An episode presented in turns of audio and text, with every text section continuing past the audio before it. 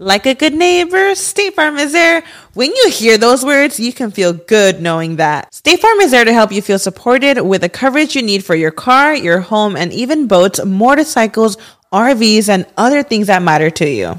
Now, let me tell you, girl, I don't got a boat, a motorcycle, or an RV, but State Farm covers my home and my car. With a State Farm agent, you know someone is there to help protect your future by helping you choose the coverage you need. With so many coverage options, it feels good knowing you can find what fits for you. And you know what? Getting insurance can be so intimidating because you don't know exactly what you need. So having an agent that could help you with each step makes it so much easier. Girl, I feel you on that. So when things get complicated and you need ways to get help, State Farm gives you options there too. Maybe you like to handle things in person or on the phone with your local agent, or you prefer to do it on statefarm.com or on the award winning app. State Farm lets you do things your way.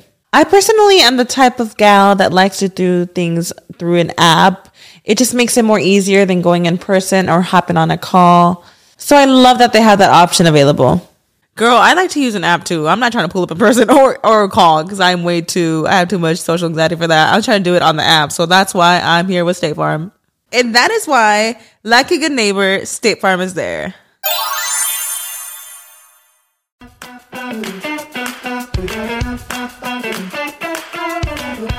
Bienvenidos a un episodio más de Rollos de Mujeres Podcast. Mi nombre es Ana Cruz y este es un espacio donde las mujeres podemos expresar lo que realmente sentimos, lo que queremos, lo que amamos, lo que odiamos, lo que nos preocupa, lo que nos apasiona, todo con un solo objetivo, tratar de ser mejores personas cada día, tanto profesional como personalmente pero escuchen esto, un día a la vez y siempre con una sonrisa, porque si no, nos volvemos locas.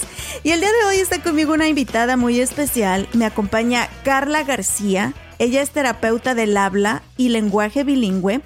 Su trabajo está enfocado en educar a las familias bilingües en el desarrollo del lenguaje. Este es un tema muy importante para mí personalmente porque, en primer lugar, tengo un hogar bilingüe y multicultural y ya cómo cuesta trabajo. y otra porque tengo un niño de dos años, un toddler, que ahorita estamos experimentando diferentes etapas donde todo nos paniquea como mamás. ¿Está hablando lo suficiente? ¿Está diciendo suficientes palabras? ¿Qué tal si tiene algo? Bla, bla, bla, bla. Pero bueno, hablamos de eso a continuación. Bienvenida a Rollos de Mujeres, Carla, ¿cómo estás? Muy bien, gracias por tenerme. Oye, Carla, Creo que tu mami me sigue en las redes sociales porque tu mami te recomendó para el podcast. Sí, sí, es muy gran usadora del Facebook. Ah, ya ves que Facebook trae cosas buenas también, no solo cosas malas. Oye, Carla, bienvenida. Primero cuéntanos un poquito qué es lo que haces exactamente tú y con quiénes trabajas aquí en el área de Dallas Fort Worth. Sí, ahorita estoy trabajando para un programa que se llama el Centro Warren. damos servicios a todos los niños de 0 a 3 años en el norte de Dallas, incluyendo Irving, Richardson y Garland. y lo que nos enfocamos es en las etapas muy tempranas del lenguaje, antes de que nos enfoquemos en sonidos, si hacen una R correcta, si dicen todas las consonantes correctas. Nos enfocamos en que tengan lenguaje funcional para poder comunicar lo que necesitan, lo que quieren y para conectar con sus familiares en el hogar. Carla, quiero que me digas si, si tú has visto lo que has experimentado. Vamos a hablar de los padres, porque los padres somos los primeros en observar cuando hay, cuando hay algo diferente en nuestros niños, ¿verdad? Como mamá de un nene de dos años y desafortunadamente con todo este bombardeo de información y mal información de las redes sociales, me encuentro en estado de pánico la mayor parte del tiempo, comparándome como mamá y comparando a mi hijo con el desarrollo de otros niños que veo en las redes sociales. ¿Qué es lo que tú has observado como especialista cuando llegan estas mamás, estos papás con sus niños buscando ayuda de, de los especialistas como tú?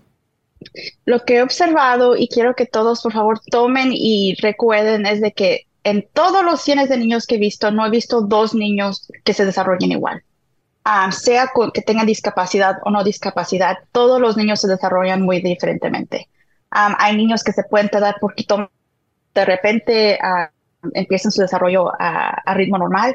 Hay niños que necesitan esa ayuda en los primeros tres años y nunca vuelven a necesitar ayuda.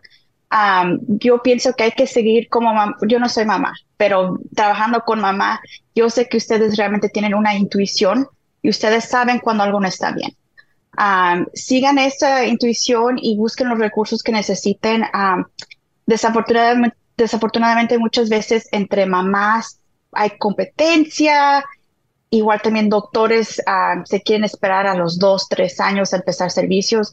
Si usted siente que algo realmente no está bien, busque la ayuda.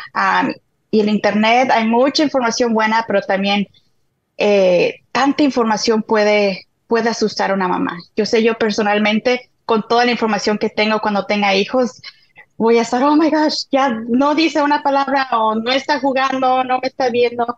Entonces es de, tomar un paso atrás y recordar, estamos haciendo lo, mejor que podemos y hay que observar y si realmente pensamos que algo mal, sigue tu intuición y busca esos recursos. Y sabes que es muy difícil a veces de identificar si realmente estamos en un estado de pánico, no, pues ahora sí que sin, sin hechos, porque muchas veces esas comparaciones no son con la intención, los consejos de las personas a nuestro alrededor, la mamá, la abuelita, la amiga, de que ¿a poco todavía le das mamila? No, no está bien. O sea, todos esos comentarios muchas veces no son mal pero sí desarrollan estos pensamientos negativos en nuestra mente que puede pues ocasionar que caigamos en ese pánico. Entonces no sé si mi pregunta va bien dirigida, Carla, pero ¿hay una edad específica o una ventana de edad en la que un niño debe comenzar a hablar? Sí tenemos números y antes de que empiece a hablar de números y lo que esperamos a cada edad, quiero que lo tomemos con mucho cuidado el año pasado el Centro de Discapacidad ah, puso nuevos números de desarrollo y todos en mi carrera nos quedamos como, wow, eso, eso no es lo que observamos. Entonces hay que tener mucho cuidado y tomarlo con mucho cuidado lo que, lo que uh, las, estas organizaciones pone en el Internet. pero sí, típicamente, típicamente vemos que al un año los niños empiezan a hacer palabras reales lo que me, refiero real es de que tiene significado y la usan consistentemente. Ah, por ejemplo, ah, para mamá, muchos niños empiezan a decir mamá en los 5, 6, 7, 8 meses, pero todavía no están relacionando que la persona enfrente de ellos es su mamá. o papá, porque las M's, las P's, esos son los primeros sonidos que salen. ellos van a empezar a mamá, mamá, mamá, papá, papá, papá y uno piensa, ah, ya me dijo mamá, a estar un año, un año y un mes, un año y dos meses cuando tienen esas palabras reales. al, año, cuando cumplen un año es cuando vemos de perdido una palabra real, pero hay niños que tienen cinco, hay niños que tienen seis, hay niños que se esperan hasta el año y medio. Entonces, a un año es cuando tenemos que poner un poquito de atención si ya están empezando a tener palabras que tienen significado para ellos. Ahora, como mamá, si tengo un niño, vamos a decir, ahorita mi hijo Zane tiene dos añitos, ¿dónde puedo informarme para ver que está en esa ventana adecuada de desarrollo? Porque volvemos a lo mismo, me meto al internet y luego me paniqueo y luego me metí a Instagram y vi otra mamá que tiene un niño de dos años y ya está hablando y, digo, eh, tiene algo sane y a lo mejor no es así. ¿Cuál, ¿Cuál, es la manera más adecuada de nosotras como mamá basarnos y ver si nuestros hijos están en esos estándares de desarrollo? cuando buscamos recursos, quiero que no nos enfoquemos tanto en lo de Instagram, lo que igual padres ponen, hasta terapeutas de habla, no se enfoquen en las redes sociales, vayan a, las páginas de internet del gobierno, de las agencias de salud, de lugares que realmente se han enfocado sus ah, recursos a informar a padres.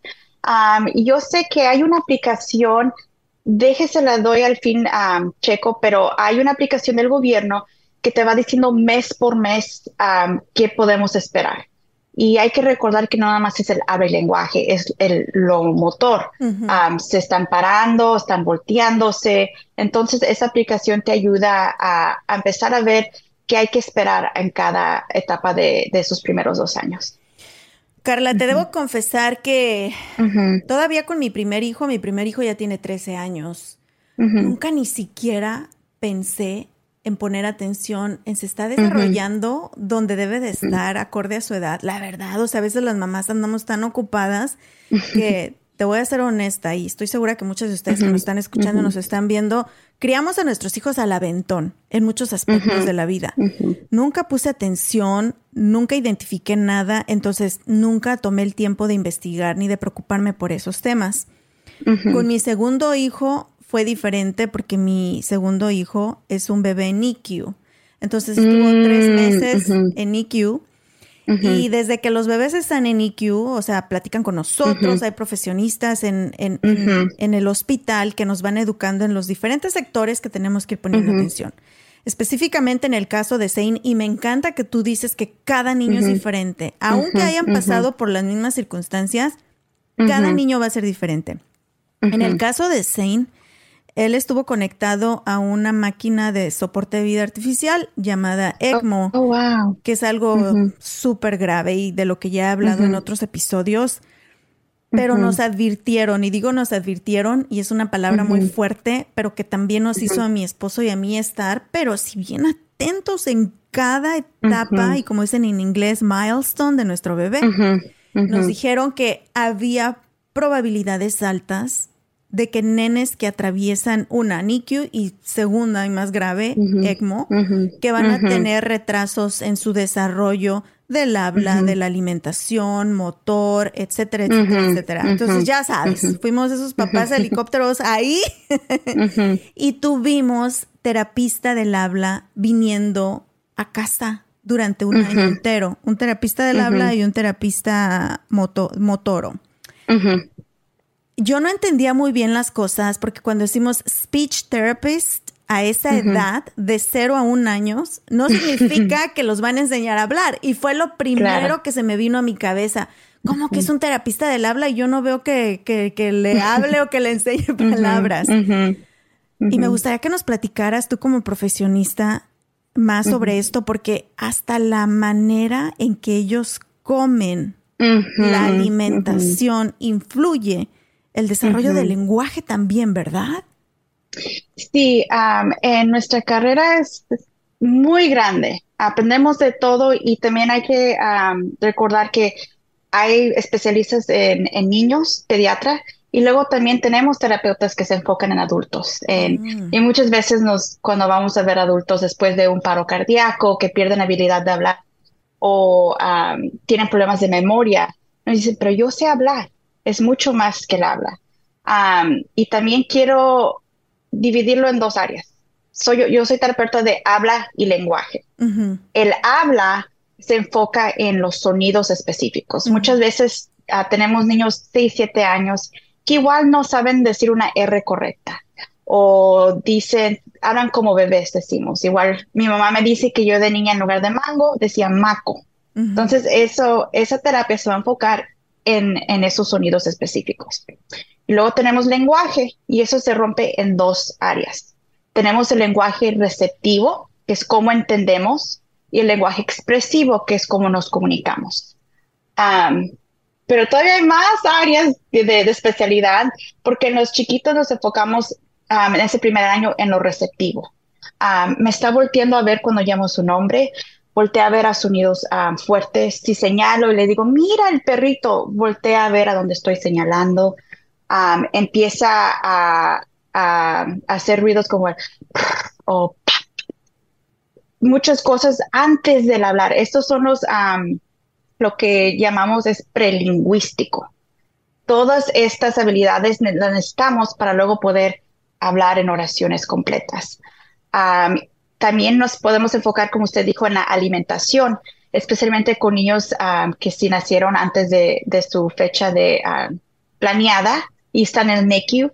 Muchas veces todavía no se ha desarrollado bien sus labios, su lengua, ah, su toda la, la disculpe, toda la anatomía de la boca y hay que enseñarles cómo usar un biberón, hay que enseñarles cómo tomar de la mamá.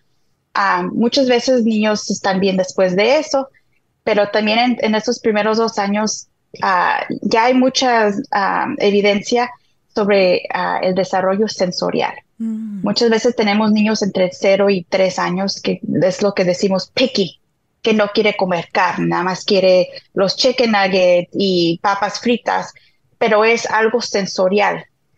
Igual no entienden por qué la carne es muy dura y el puré de papa es muy suave. Hay que enseñarles a conocer y, y, jugar con la comida, que a veces les digo a mis papás hispanos, deje que lo, que lo huela, que lo toque, que juegue con la comida.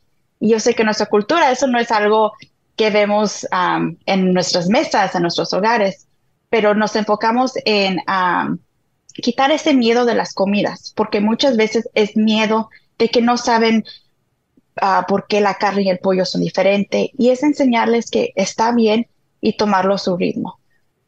también ya en las etapas más del 5, 6 y arriba, uh, nos podemos enfocar en el tartamudeo. Eso está también algo que nos enfocamos y también trabajamos con niños que tienen autismo. Esto nos enfocamos también en lo que se llama la pragmática, que esto es el lenguaje social. el autismo es una discapacidad social y muchas veces igual no entienden humor, bromas. hay que enseñarles cómo entrar a un cuarto, cómo saludar a gente, porque ellos no entienden esa parte social. Entonces vemos un poquito de todo pero en, los 0 a 3 años sí nos enfocamos en la nutrición, en los en esos uh, milestones prelingüísticos y luego lentamente entramos ya al habla y el lenguaje expresivo.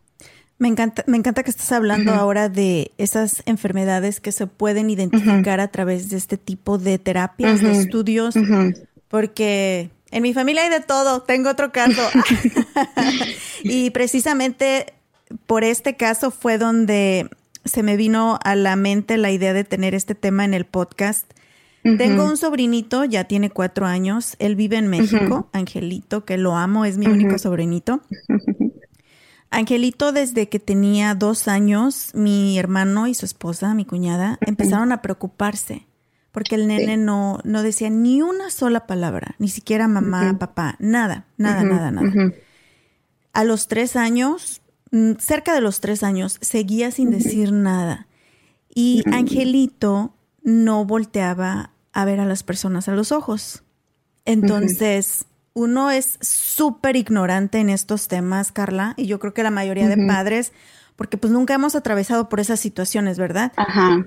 Pero el niño se veía súper saludable, corriendo, amoroso, todo, pero tenía esas dos características que nos empezaron a hacer ruido.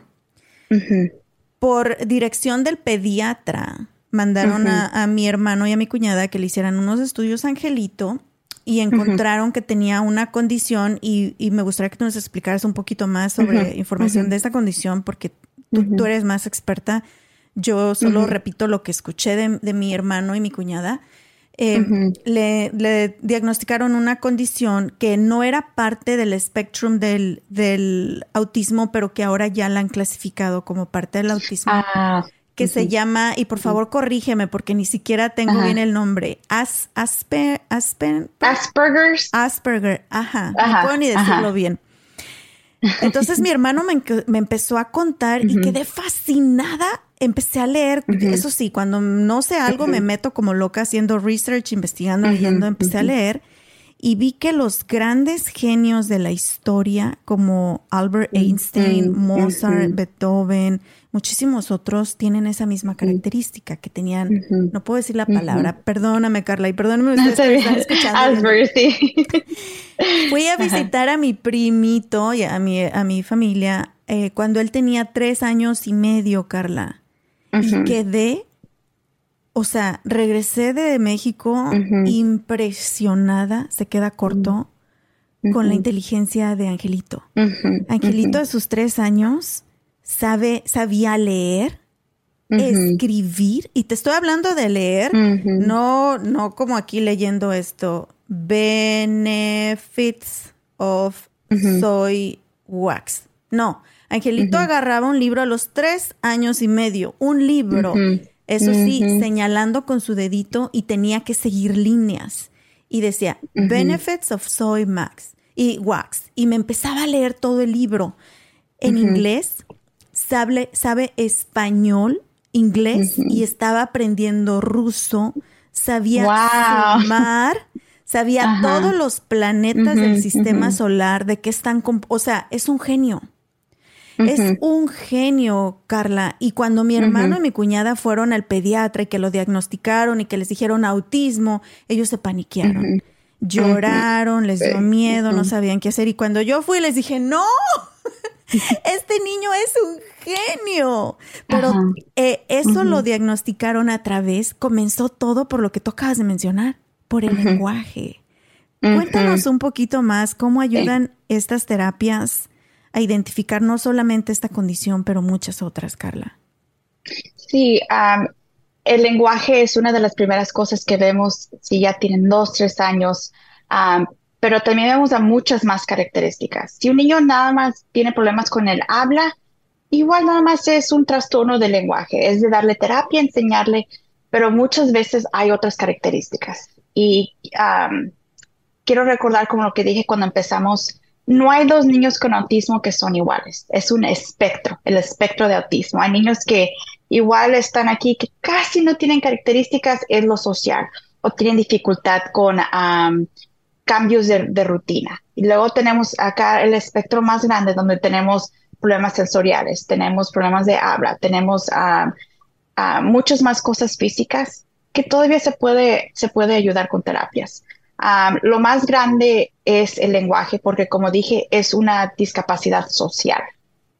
eso de voltear a ver a gente, vernos a los ojos, responder cuando alguien no está hablando y responder como niño chiquito, no refiero en, en oraciones sus palabras, pero, oh, oh, oh, mira, se cayó y que los niños hagan una, una expresión con la cara.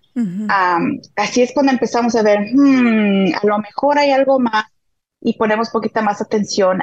y lo que yo he observado que cuando los niños tienen autismo es ah, retraso de lenguaje, el contacto de los ojos es lo que a veces no vemos y también algo es cómo juegan. Algo que es difícil para padres y hasta para yo que yo no crecí con bebés en mi familia, aprender cómo jugar ah, con un niño y poder ver si están jugando apropiadamente para su edad. Ah, muchas veces niños con autismo pueden tomar dos, digamos, si tenemos dos vasos, los ponen al lado, ponen varias cosas en línea y así no es como los niños con desarrollo típico juegan.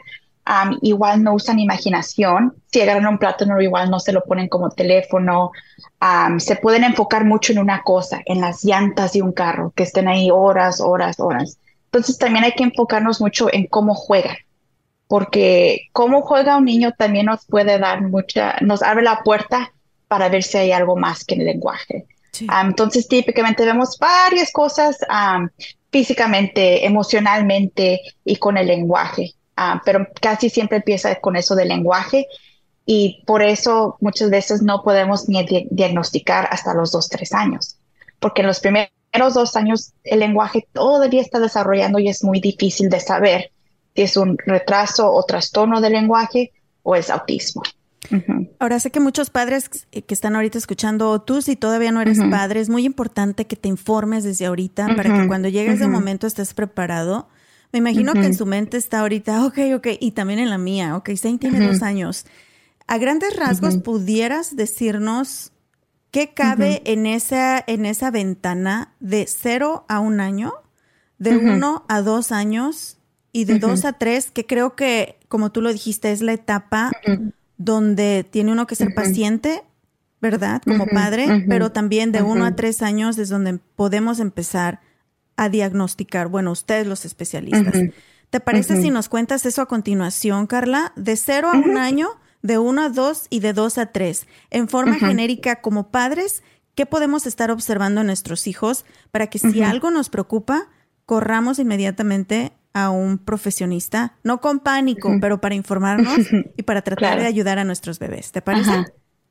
Claro que sí. Mis amores, ahora que he estado pasando más tiempo en casa y cocinando para mi familia, me he dado cuenta del gran impacto positivo que tiene para su salud física y mental el comer rico y saludable. Y amo ir al Río Grande Latin Market a comprar mis frutas y verduras frescas. También tienen los mejores cortes y calidad en carnes y mariscos y encuentro todo lo que necesito para mis recetas tradicionales favoritas. Imagínense, desde pasote hasta huitlacoche. Ahí lo encuentran. Y lo mejor de todo es que tienen especiales cada semana, porque sé lo importante que es ahorrar dinero, especialmente en estos momentos, ¿verdad? Visita tu tienda al Río Grande Latin Market más cercana en el área de Dallas Fort Worth y también visita su página web elriogrande.net para inspirarte con sus recetas. Si vives en el área de Dallas Fort Worth o estás de visita por estos rumbos, tienes que visitar Traders Village en Grand Prairie. Vas a encontrar más de 3.000 puestos de vendedores locales, desde botas, sombreros, joyería, juguetes, herramientas, plantas y mucho más. También venden comida deliciosa y tienen música en vivo y entretenimiento todos los fines de semana. Y para entretener a los niños y también a los grandes, pueden disfrutar de los juegos mecánicos de Prairie Playland, incluyendo la increíble montaña rusa Prairie Screamer. Si aún no te has subido, no sé qué estás esperando. Abierto sábados y domingos, la entrada es gratis y el estacionamiento cuesta tan solo 5 dólares. Traders Village de Grand Prairie. Muchísimas gracias por continuar con nosotros en este episodio de Rollos de Mujeres Podcast. El día de hoy tenemos como invitada a Carla García. Ella es terapeuta del habla y lenguaje bilingüe, enfocada en educar a familias bilingües en el desarrollo del lenguaje. Oye, estoy aprendiendo tantas cosas y eso que como te comenté, Carla, tuve una terapista, speech therapist, son terapistas del habla, ¿verdad? Aparte tengo mezclado el idioma, o sea que imagínate cómo ando en casa durante un año entero trabajando con Zane y aún así hay muchas cosas que no entiendo, no conozco. Y sé que muchos padres que nos están escuchando también pueden estar identificando cositas en sus nenes que a lo mejor les preocupan. Así que me gustaría que nos dijeras eh, a grandes rasgos qué podemos identificar o poner atención en nuestros hijos de 0 a 1 años, de 1 a 2 años y de 2 a 3 para saber que si algo no anda muy bien o sentimos esa intuición de padres, eh, llamar a un especialista. Ok. Um, entre 0 y 1 años lo que queremos ver, obvio todavía no vamos a escuchar uh, muchas palabras. Actually, no vamos a escuchar nada de palabras entre 0 y 1. Hasta el 1 año es cuando podemos ver una palabra en el lenguaje receptivo, que es como entendemos, queremos ver que nuestros niños nos vean cuando le estamos hablando. Si hay un ruido muy fuerte, que volteen hacia el sonido. que puedan hacer rutinas básicas como el papas y papas para mamá. Si pueden ponerte atención y tratar de, de, participar un poquito, reírse cuando haces algo gracioso que empiecen a, entender y escuchar nuestras voces. Ah, también entre cero y un año queremos que empiecen a entender las palabras de objetos que usan todos los días. Por ejemplo, biberón, mamá, papá, que empiecen a ellos relacionar que esas palabras tienen significado, porque esto les va a ayudar para cuando empiecen a hablar sus palabras reales. Ah, entre ya pero y uno casi más cerca de uno queremos que puedan responder a preguntas muy simples. Y cuando digo responder, me refiero con sus acciones, no con palabras. Por ejemplo, si le digo a un niño, ven aquí, o no, vámonos, hacen la acción. eso significa que está empezando a entender un poquito más. y como dije en lo expresivo, a un año queremos ver una a dos palabras verdaderas que tengan significado y la usen consistentemente, como dije, a mamá, que volteen a mamá, mamá, mamá, en lugar de nada más estar en la cuna diciendo ma, ma, ma. Queremos ese significado. entre esa edad de 0 y 1 también queremos que usen sonidos y gestos para pedir cosas. por ejemplo, muchas veces escuchamos que niños pujan para pedir algo. Ah, ah, ah. Están tratando de comunicarse. Queremos que usen esos gestos. También queremos que usen gestos como levantar los brazos para señalar que quieren que los cargues. Mm. Entonces, 0 a 1 es cuando están desarrollando receptivamente, que es como entendemos, para prepararse a uno o dos años, que es cuando vemos la explosión del lenguaje. en los dos años es cuando vemos que queremos que tengan una palabra para casi todo lo que ellos conocen. Ah, por ejemplo, queremos que puedan decir uh, mamá, papá, biberón, comida, manzana, y no van a decir los sonidos correctos, eso está bien. Ah, como yo dije, yo decía maco para mango, igual quitan sonidos, muchos niños dicen ama o nada más ma, pero queremos ver que ellos empiecen a tener más palabras. típicamente yo no veo niños si tienen menos de un año y medio, porque el año y medio es cuando queremos que tengan 50 palabras mínimo. Entonces es cuando empezamos a ver, ok, necesitan terapia, no necesitan terapia. Entonces hay que observar que los niños tengan mínimo 50 palabras para el año y medio, que es ya yendo hacia los dos. a los dos años también queremos que los niños empiecen a seguir instrucciones con dos pasos. A lo que me refiero es apaga la luz y cierra la puerta. muchas veces se tienen que usar gestos o repeticiones, pero los niños, como están siempre en la misma rutina, empiezan a aprender esas rutinas y empiezan a aprender qué significa apaga la luz, cierra la puerta. Esas rutinas son muy importantes para los niños y el modelaje es muy importante para que ellos empiecen a poder entender que sí saben lo que están escuchando y empiezan a, hacer esas acciones. también queremos para los dos años y ya hacia los tres que puedan responder a preguntas o hacer conversaciones con dos a tres palabras. del uno a dos, una palabra a la vez. quiero, dame, hambre, pero de dos a tres queremos que ah, puedan combinar tres palabras. Yo quiero comer, dame la pelota, y así van a expandir su lenguaje un poquito más. Y ya para la edad de tres años, receptivamente, ya sabemos que van a entender cuáles son los nombres de nuestros objetos, van a poder entender historias, van a poder entender pasos más complejos. Por ejemplo, bájate de la mesa y ciérrame la puerta antes de que apague la luz. Ya empiezan a entender un poquito más y lo receptivo y lo expresivo se va a hacer más complejo después de los tres años. ¿Y para cuándo es eh, donde podemos nosotros esperar que, que hablen fluidamente o, en qué edades, en qué ventana de edades? Mm, es difícil de decir. Yo digo que después de los tres y a los cuatro.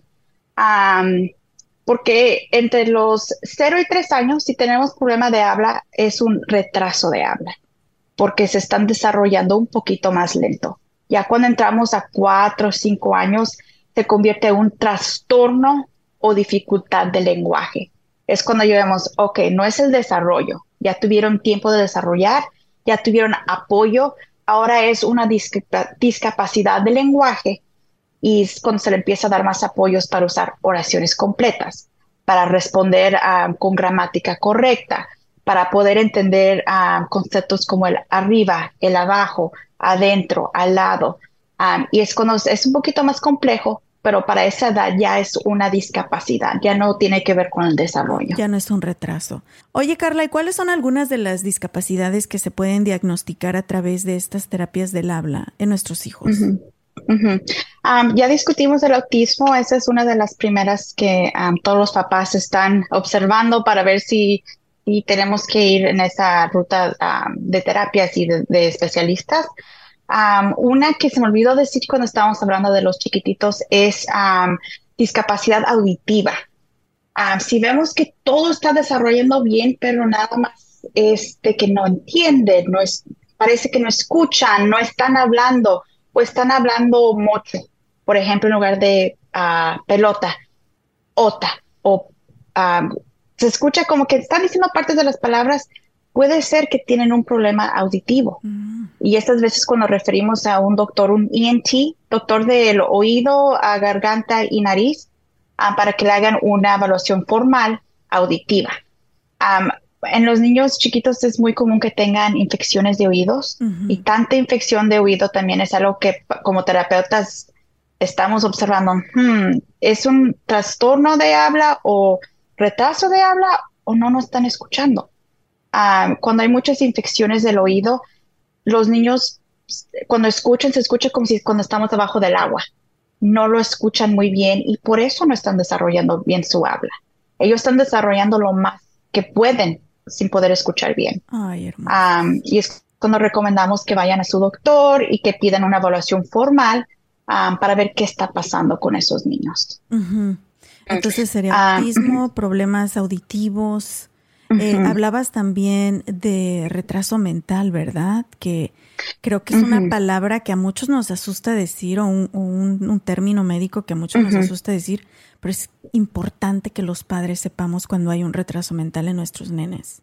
Sí, y uh, ya sé, la palabra retraso ya, a, mí no me gusta decir retraso de habla, retraso de lenguaje, tiene ya una, un significado tan negativo. Y lo que ya queremos usar más para describir eso es disabilidad intelectual. Okay. porque vemos el, lo, intelect, lo intelectual de los niños.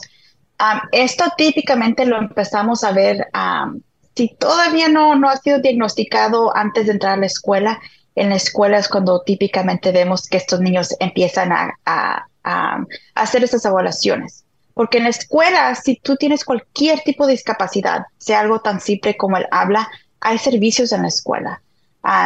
y si tiene usted cualquier sospecha como padres, tienen el derecho de pedir una evaluación en la escuela. Y si califican los niños, les dan terapias en la escuela también típicamente eso se empieza a ver con lo académico, porque ya es cuando realmente estamos usando más ese lado del cerebro más complejo. si vemos niños que realmente no están aprendiendo cómo leer, no están aprendiendo cómo escribir, ya estamos en primer, segundo grado y todavía no van avanzando, igual también pueden enseñar a señas de, están actuando emocionalmente como un niño de igual de cuatro años en lugar de seis es cuando en la escuela pueden recomendar una evaluación intelectual para ver cómo están en relación a sus compañeros y niños de su, de su edad. Y esto está hecho por un diagnóstico educacional o una psicóloga de educación. y eso también es como el autismo. Podemos ver que niños tengan uh, discapacidad intelectual severa, que igual no hay, no hay nada más, nada más fue, no hay otros diagnósticos, nada más es la discapacidad intelectual y eso vemos con niños que igual no pueden usar el baño independientemente, no pueden comer independientemente. Y es cuando ellos ah, en las escuelas están en, un ah, salón especial para ayudarles a aprender estas funciones ah, básicas. Pero también puede ser algo más simple. yo he tenido varios estudiantes que batallan mucho con la gramática, batallan mucho en aprender conceptos nuevos y califican como un niño con discapacidad intelectual. Entonces ya cuando van a la escuela es cuando se empieza a ver más de este, este diagnosis. Ok. ¿Alguna otra eh, retraso que puedan diagnosticar con, con estas terapias? Sí, también algo que estamos empezando a hablar más en, nuestro, en nuestra carrera es el trauma. Mm. muchas veces, si, si, hay mucho trauma en los primeros tres años, que sea violencia Ah, física, uh, acaban de llegar a un país nuevo, guerra, cualquier ah, trauma mental puede causar algo que se llama el disturbio emocional. Muchas veces cuando estamos pasando tanto trauma, a los niños se les empieza, están viviendo, el mejor ejemplo que le puedo dar es, imagínese si un oso te está siguiendo en un bosque tu adrenalina está arriba, tu cortisol está arriba, no te puedes regular en ese momento, es mucha adrenalina. Estos niños cuando tienen ese tanta adrenalina no pueden regularse, a partes del cerebro que procesan lenguaje se cierran y por eso vemos que no hablan. su cuerpo es tan, eh, tan enfocado en sobrevivir día a día que el lenguaje no es importancia y, a mí me ha tocado trabajando con familias inmigrantes, con niños que, tienen trauma. no vamos a avanzar si no hablamos sobre este trauma primero y les buscamos esos recursos para su, sus problemas mentales. Y esto es algo nuevo que estamos viendo que el trauma afecta mucho todos los desarrollos. hay muchos niños que igual ah, no pueden subir de peso, están chiquititos tienen problemas de piel. Su cuerpo está tan enfocado en ah, sobrevivir que todo está trabajando más de lo que necesitan. y causa muchos problemas que les puede afectar hasta que sean adultos. Entonces, sí, es, es algo nuevo que nos estamos enfocando. Sabes que se me enchinó la piel, Carla, porque a mí también me enchina mucho hablar de esto. Desafortunadamente muchos niños hispanos vivimos algún tipo de trauma y ahorita que tú lo mencionas, eh, cuando yo era pequeñita em, era muy callada. Sí sabía hablar, a lo que me cuenta mi mamá, pero era muy callada y otra señal que yo nunca me expliqué y que me avergonzó por muchos años y que lo confesé en un episodio del podcast hace hace tiempo yo me hice pipí en la cama, Carla. No, me, no me van a creer hasta qué edad. Y era tan vergonzoso para mí y yo no entendía por qué. Y no sentía cuando me hacía pipí en la cama hasta que despertaba. Para que se den una idea, todavía me llegó a pasar en la universidad. Y gracias a todos los especialistas que han atravesado por aquí por Rollos de Mujeres Podcast y nunca fui diagnosticada porque ignorancia, no teníamos dinero, etcétera, etcétera, etcétera. y la cultura, nuestra cultura, no lo acepta. Sí, pero acorde a todo lo que he escuchado y aprendido de todas ustedes que me hacen el honor de, estar de invitadas en Rollos de Mujeres Podcast, sufrimos violencia doméstica 20 años. ¿Y cómo no me iba a tratar de proteger haciéndome pipí en la cama de los golpes, de los gritos en las noches de mi papá. Entonces, gracias de verdad por, por tocar este tema, porque a veces como padres, ay, este niño tonto todavía no quiere hablar, ay, está bien menso, tu hermano sí hablaba, mira nada más, tú estás bien inútil y de verdad que no saben el impacto que están teniendo en la vida de esos niños y cómo nos necesitan esos niños, Carla. Así que de verdad gracias por tocar el tema. Ahora, como padres que amamos a nuestros hijos y queremos lo mejor para ellos, ¿qué podemos hacer? ¿Cómo podemos prepararnos una si aún no tienen hijos? O si ya tienen hijos y ya la cagamos con los más grandes, perdón el vocabulario, ¿qué podemos hacer como padres para, para estar ahí para nuestros hijos y darle las herramientas que ellos necesiten para desarrollarse, específicamente en el caso de hoy en el habla, porque es de lo que estamos hablando, pero ¿qué podemos hacer, Carla? Porque también tenemos tarea y es nuestra responsabilidad. Ya. Sí, yo digo que lo más difícil para padres, y yo he hablado con mi mamá de esto, yo le pregunto, jugabas, ¿cómo jugabas con nosotras? ¿Cómo sabías cómo jugar con nosotras? Es aprender cómo jugar con nuestros niños. si estás hablando a un niño, bájate a su nivel para que estén cara a cara y ellos puedan ver qué estamos diciendo. Despéguense de los celulares, porque los niños van a copiar el comportamiento que uno tiene.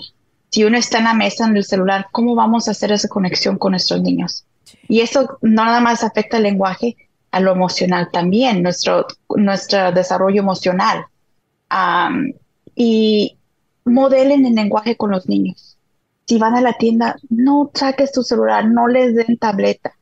Yo no soy uh, neuróloga, pero hay muchos estudios que, que nos están enseñando que el uso de tableta, uso de, cualquier tecnología, afecta a los niños tanto que niños que no tienen autismo tienen los síntomas del autismo o del ADHD ah, porque no toda su vida ha sido enfrente de, de una um, screen, una pantalla en lugar de conexión humana. Um, y, también lo que hay que tomar en consideración en nuestra cultura es muchas de nuestras mamás trabajan dos trabajos o no, no hay tiempo y energía para hacer todo lo que uno idealmente quiera hacer. Si nada más tienes 10 minutos, siéntate con tu niño, ven un libro, no importa las palabras de un libro, mira el conejo, el conejo grande, y empiecen a modelar ese lenguaje. Cuando todavía no hablan nuestros niños, modelen en dos a tres palabras para que ellos te puedan entender. Si están jugando, algo que también yo tuve que trabajar en aprender cómo hacer, hay que narrar lo que estamos haciendo. Si están jugando con, con Barbies, ¡Ah! Mira, el vestido azul, ay, pusiste la Barbie en la cama, ah, hiciste esto.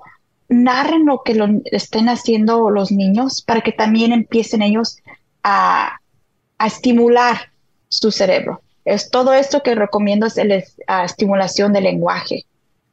estar atrás de, una, de un celular, detrás de una pantalla, perdemos tanto tiempo que podemos estar estimulando sus cerebros. Quiero que recuerden que son esponjitas estos niños. Todo lo que les demos, ellos van a tomar.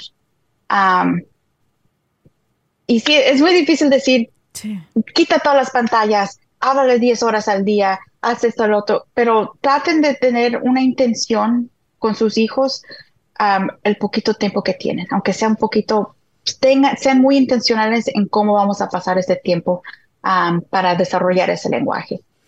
Ahora, Carla, una vez que se ha diagnosticado a alguno de nuestros hijos, por ejemplo, con, eh, como te comenté, mi hermano, eh, con su nene, con Angelito, eh, si se les ha diagnosticado cualquier tipo de autismo, del espectro del autismo o no sé, eh, como tú lo mencionaste también, a veces eh, traumas. Algo que me gustaría es exhortar a los padres a que, claro, tenemos derecho de asustarnos, ¿verdad? Es normal el asustarnos porque no conocemos, no sabemos. Pero lo que aprendí en el proceso de mi hermano, por ejemplo, con Angelito, Angelito ya empezó la escuela y es un niño genio. Y yo lo digo con tanto amor y tanto orgullo. Yo llegué aquí de, regreso de México y no paré de hablar con mi esposo. Es que Angelito es un genio. Y todo va a depender desde la perspectiva de cómo tú ves y aceptas las cosas. Y no solamente eso, te equipas y te preparas para apoyar a tu niño. Algo que conversaba con mi hermano es que si Angelito no hubiera sido diagnosticado y perdón, hermano, que, que, voy a decir estas palabras aquí, pero inclusive mi hermano muchas veces yo lo escuché por teléfono cuando hablaba con ellos, que le llegaba a decir a Angelito, ay, estás loco, mira cómo haces locuras. Y Angelito tenía tres años, porque Angelito, como tú dices, hacen muchas cosas, daba vueltas y vueltas y vueltas, se pegaba a veces al solo, repetía una una palabra una, una, una y otra vez, caminaba en línea y muchas otras cosas que después podemos hablar específicamente de, esa condición eh, para no malinformar ni asustar a nuestra audiencia ahorita. Pero todas esas cosas mi hermano no sabía, era ignorante del tema, entonces su miedo, su ignorancia y su frustración lo llevaban a decir cosas como que es que está loco, mira lo que hace. Y yo como mamá que soy bien amorosa, jamás le diría a uno de mis hijos locos, ni aunque sí estuvieran locos, te lo juro. Y yo les decía, no es que no le digas así, porque lo que tú le digas él se lo va a creer. Entonces, si y entienden. y entienden. Entienden, aunque no hablen, entienden. Y le dije, si tú que eres al papá y lo amas con toda tu vida, le dices, loco, un niño como Angelito, si va a una escuela convencional, claro que lo van a empujar a ser el niño retraído, el niño diferente, el niño con miedo y el niño aislado. Pero como se pusieron a investigar, a educarse del tema, Hoy en día puedo decirte que tanto ellos como yo, Carla, estamos fascinados con cada etapa de Angelito, todo lo que va aprendiendo y emocionados por todo lo que sabemos que va a poder lograr. Y lo hemos visto con ejemplos de niños en noticias que, que tienen esta condición. Ayúdame, por favor, con el término, porque no me sale. Asperger's. Ah, ese, tienen esa condición y niños graduándose de la universidad a los 12 años, genios, genios literalmente.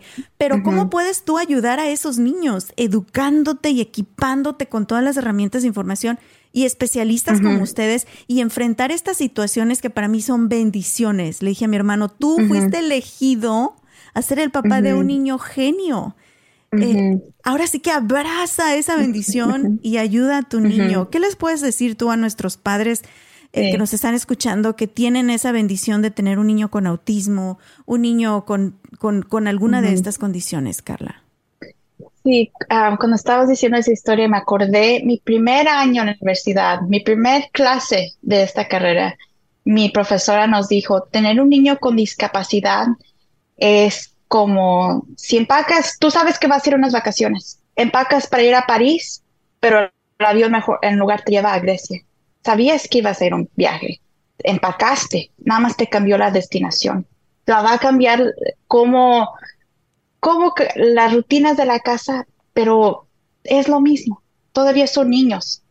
sí va a haber más dificultades. Yo veo muchas veces padres están, ah, no saben a, quién pedir la ayuda, pero lo, que le digo a los papás es busquen una, un, un equipo de apoyo. Y no nada más con terapias, a ellos mismos, que busquen grupos de apoyo, que busquen apoyo emocional, porque es difícil, es difícil cambiar toda tu vida. Y si de, por sí es difícil mantener, ah, ¿qué van a tener que hacer los cinco meses? Imagínate agregar una discapacidad. Toma tiempo en ajustarse e, a ese cambio.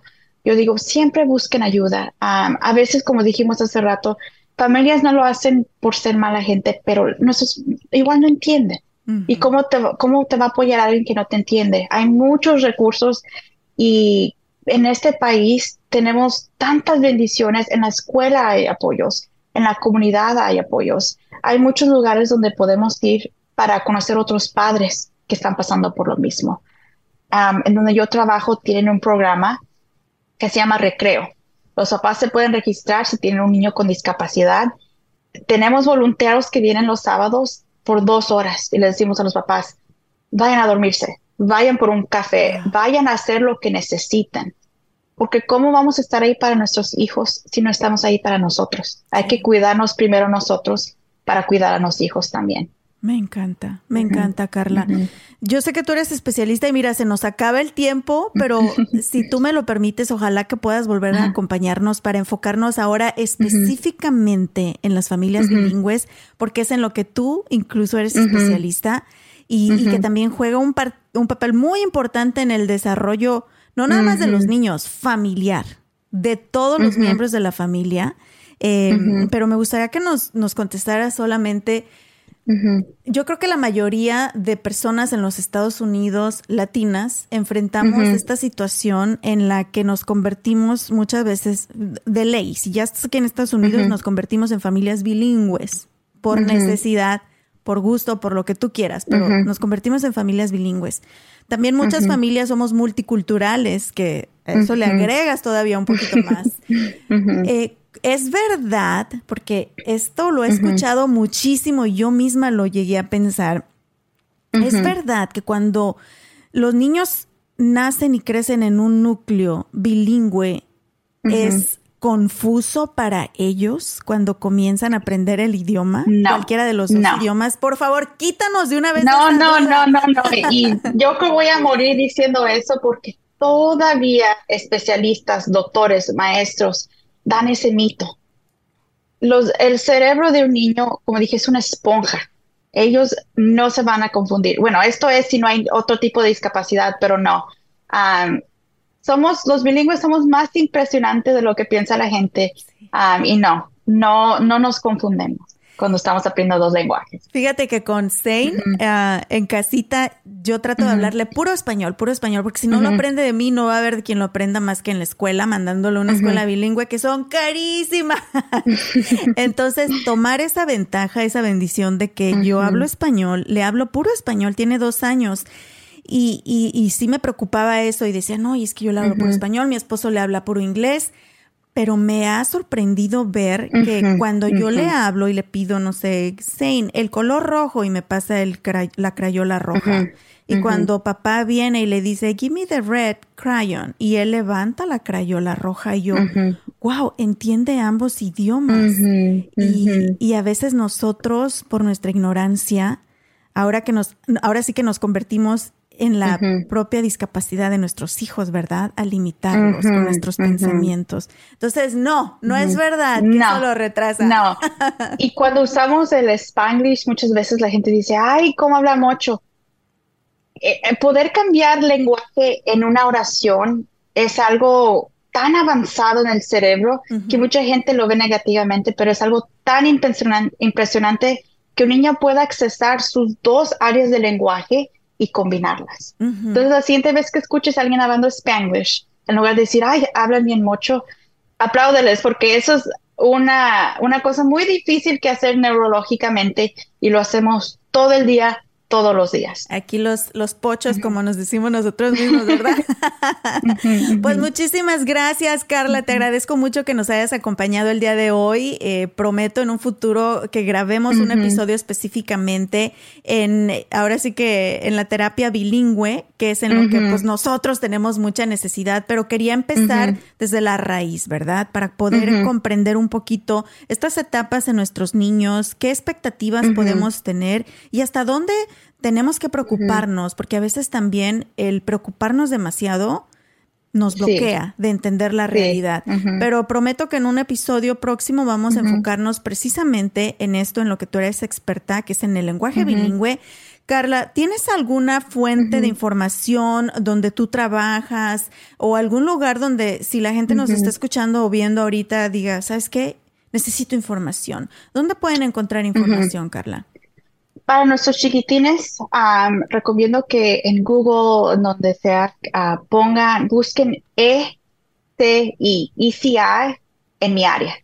Ese es la intervención de desarrollo temprana. ahí pones tu código de postal y ofrece, ofrecemos nada más mi, mi organización en Tarrant, tiene su propio programa, ofrecemos evaluaciones gratuitas para ya poder decirte si hay una discapacidad o no hay discapacidad y de ahí podemos hablar de opciones. No tienes que tomar los servicios, nada más para que te, te quites ese miedo y confirmes si realmente necesitamos la terapia para tu niño o no. Pero busca por favor el ECI en mi área, ECI, y esto es fundado por el, por el Estado, es algo estatal. y ese es un muy buen lugar donde empezar durante esas cero de tres años, que es muy difícil saber si realmente es un retraso o no de habla y lenguaje, pero busquen esos recursos y en estos ah, programas se da de todo, es el lenguaje y habla, lo ah, ocupacional, uh, físico, todo se, se trabaja en, en con las familias en los hogares. Yo recomiendo que empiecen ahí y muchos servicios son bilingües y gratuitos y califican. Entonces, um, dan recurso y ojalá muchos padres puedan uh, comunicarse con estas agencias para empezar esa, esas terapias para sus niños. Perfecto, y no se preocupen si ustedes van manejando, no quiero que vayan a empezar ahí agarrando el celular, concéntrense en escuchar el episodio y en el volante. En la descripción de este episodio les voy a poner esos enlaces, toda la información también. Y bueno, nos vemos en una próxima ocasión, Carlita. Te agradezco inmensamente el habernos acompañado. Carla García, terapeuta del habla y lenguaje bilingüe, enfocado en familias bilingües y que pues sabemos muchas aquí en los Estados Unidos y en cualquier parte del mundo, porque donde quiera andamos los latinos, ¿verdad? Donde quiera nos metemos. Así que hay que poner atención en nuestros nenes. También hay que poner de nuestra parte, porque al final del día nuestros hijos son el reflejo de lo que nosotros somos. Y no tienen a nadie más para que los ayuden en todos los aspectos de su vida más que a nosotros como padres. Así que hay que informarnos, hay que educarnos, no hay que tener miedo y mucho menos vergüenza, porque recursos los hay, especialistas los hay, simplemente hay que pedir la ayuda. Muchísimas gracias, Carla. Gracias. Recuerden que tenemos una cita el próximo martes. Mi nombre es Ana Cruz y esto fue Rollos de Mujeres. Hasta la próxima.